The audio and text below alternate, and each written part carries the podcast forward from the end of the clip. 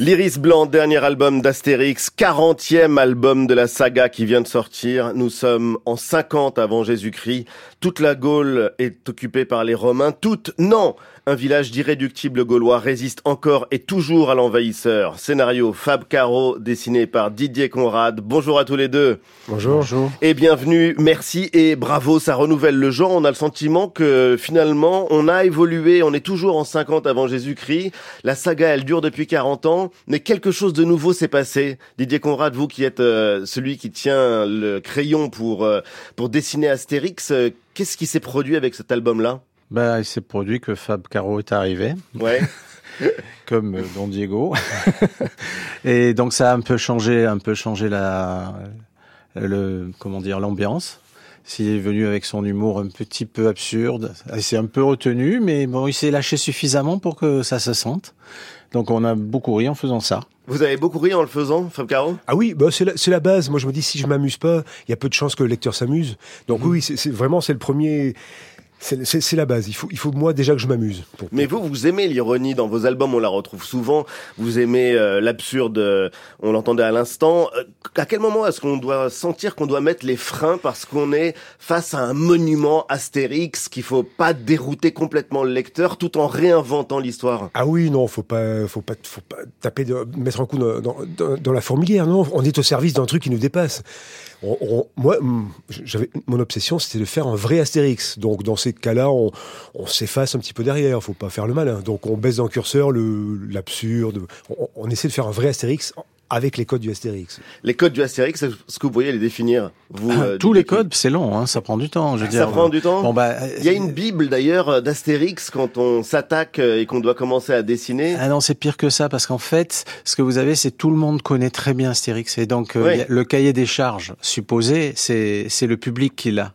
Et ça varie un peu d'un lecteur à l'autre. Tout le monde a vraiment son idée de, de ce que c'est qu'un vrai Astérix. C'est généralement un amalgame des toutes meilleures séquences de chaque album. C'est vrai. Et, ah, absolument. Et on doit en fait essayer de ressembler à cet album idéal qui n'a jamais existé.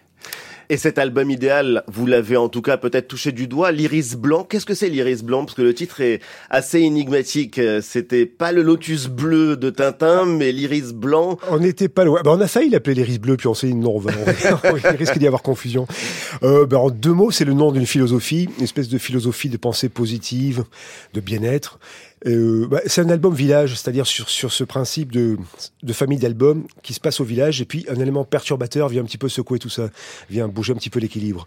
Et donc c'est un, une espèce de méchant, mais un méchant un petit peu ambigu, qui, un méchant un petit peu inhabituel, euh, qui, euh, donc ce philosophe qui vient au village pour perturber un petit peu l'équipe. Même son nom d'ailleurs est ambigu, Vice et Vertu. Vice et Vertu. Au départ, le, son nom de travail c'est Bibliobus, puis on se dit que bah non, Bibliobus c'est trop positif pour un personnage comme ça. Il fallait un personnage plus, un nom plus double, plus ambigu, parce que le gars, Ouais, c'est ça, le gars est très ambigu, c'est-à-dire qu'il est très doux comme ça, mais en même temps, euh, ouais. Il ressemble à Bernard-Henri Lévy qui euh, aurait rencontré euh, Dominique de Villepin Oui, Dominique de Villepin. c'est vous qui l'avez dessiné. Mais j'ai dessiné, je, me rappelle, tout ce qui est mots et noms, moi c'est du dessin seulement, j'ai à peine lire. C'est du dessin. En tout cas, c'est vice et vertu. Et ce qui est assez frappant, c'est que donc il a mis au point une école de pensée positive euh, pour euh, motiver les troupes romaines qui n'en peuvent plus, qui euh, sont totalement à la ramasse. Et cette pensée positive, elle se fonde sur l'idée qu'on doit pratiquer une activité physique régulièrement. Bon, ça, à la limite, les Gaulois le font plutôt pas mal.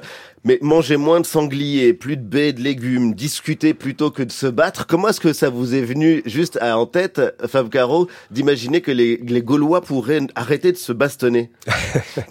Ben, En fait, quand je cherchais une piste, ben, déjà Goscinny Uderzo faisaient beaucoup ça, c'est-à-dire qu'ils prenaient des thématiques très en vogue de leur époque pour, pour l'intégrer au village. Et là, ben, ce truc-là, on baigne un petit peu là-dedans ces temps-ci. Et puis, je, je me suis dit que ça pouvait être intéressant de ouais, de faire se confronter cette philosophie avec celle du village qui a priori est, à l'opposé. Quoi. C'est-à-dire eux ils sont hyper épicuriens, ils aiment bien se, se bastonner, chanter, chanter, bouffer, boire. Donc je me suis dit, bah ça peut être euh, cette espèce de confrontation peut être une source de comédie assez assez intéressante. Il y a une joie à imaginer une histoire d'Astérix? Ah ouais, mais, oui, oui, ah oui, moi c'est le c'est le gamin qui est revenu. J'ai eu ma première BD euh, d'Astérix à 7 ans, un truc comme ça. Et là c'est le c'est l'enfant en moi qui a fait la BD c'est comme si on m'offrait des Playmobil de luxe en fait. C'est des, personnages tellement forts, c'est des créations de scénaristes géniales. Ouais, c'est ça, c'est comme si on m'offrait des jouets de luxe et puis vas-y amuse-toi avec ça. Quoi. Non, c'était vraiment super à faire. Didier Conrad, vous êtes tombé dedans à quel âge? Ah, 7, 7 ans, 8 ans, ouais. 7 ans, 8 ans. Ouais, ouais. C'est incroyable parce qu'on a tous ça en commun dans mhm. notre enfance. On se rappelle la première fois qu'on allait à un Astérix. Ouais. absolument. Mm. Et c'est peut-être euh, les seules fois aussi où tout le monde peut se dire nos ancêtres, les Gaulois, sans déclencher des polémiques. Absolument. à tort et à travers. Mais euh, en l'occurrence, euh, l'iris blanc, c'est magnifique et ça marche toujours aussi bien et on vous souhaite tout le succès possible. 400 millions d'exemplaires vendus à Astérix, c'est quand même très très impressionnant. Ouais, il vaut mieux pas y penser parce que ça peut tétaniser assez vite. Donc moi, pendant que je le faisais, j'essayais de pas penser aux chiffres. Parce oui, puis il faut penser surtout à la personne qui compte les 400 millions pour bien vérifier que ce soit des vrais chiffres. Quoi.